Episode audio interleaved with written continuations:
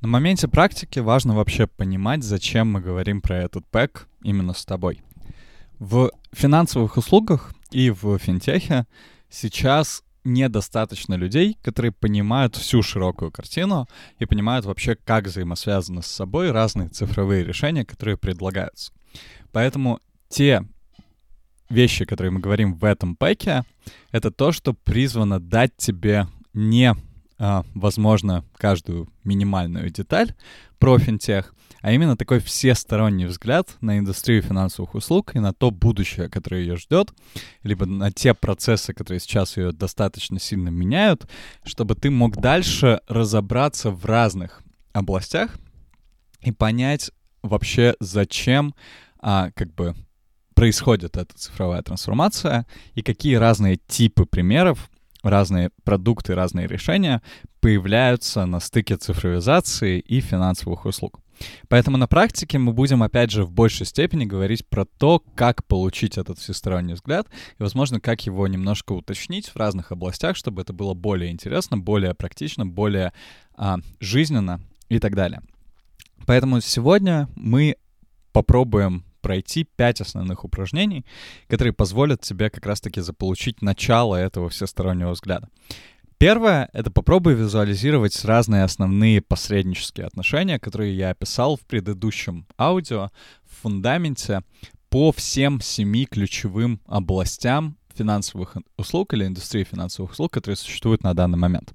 То есть попробуй нарисовать на картинке, как выглядит посредническая схема, кто слева, кто дает что-нибудь, кто справа, кто получает что-нибудь, и какую роль, какую функцию выполняет в себе какая-нибудь компания из индустрии финансовых услуг.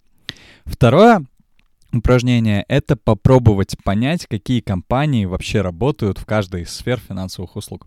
Для этого я уже называл какие-то примеры тех компаний, которые существуют, но ты можешь погуглить, можешь поискать дополнительную информацию про то, какие виды компаний существуют в каждой из этих областей, в каждой из семи областей, чтобы понимать, что вообще трансформируется на сегодняшний момент и кто лежит в основе этой трансформации.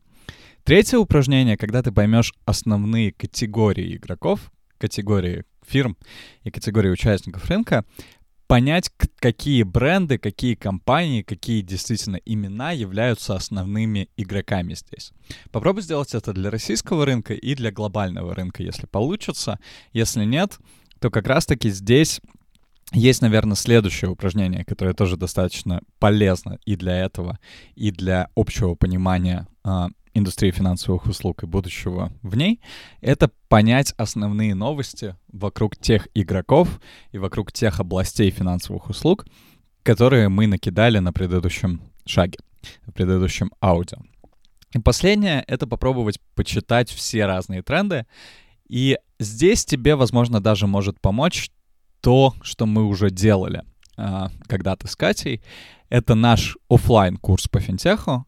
В принципе, мы в этом пэке идем по структуре нашего офлайн курса поэтому, посмотрев слайды, которые лежат либо в канале, либо дополнительно в чатах, а, более актуальные слайды для текущего момента, ты можешь понять, как вообще работают сегодня финансовые услуги, ответить на все эти упражнения и посмотреть примеры конкретных компаний и, главное, трендов, которые действительно формируют будущее финансовых услуг на сегодняшний момент.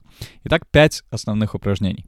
Почитать, а, попробовать визуализировать а, посреднические схемы между разными основными игроками, понять, какие компании работают в каждой из сфер, найти основных игроков, почитать основные новости вокруг них, почитать тренды и посмотреть слайды в канале либо в чатах нашей группы.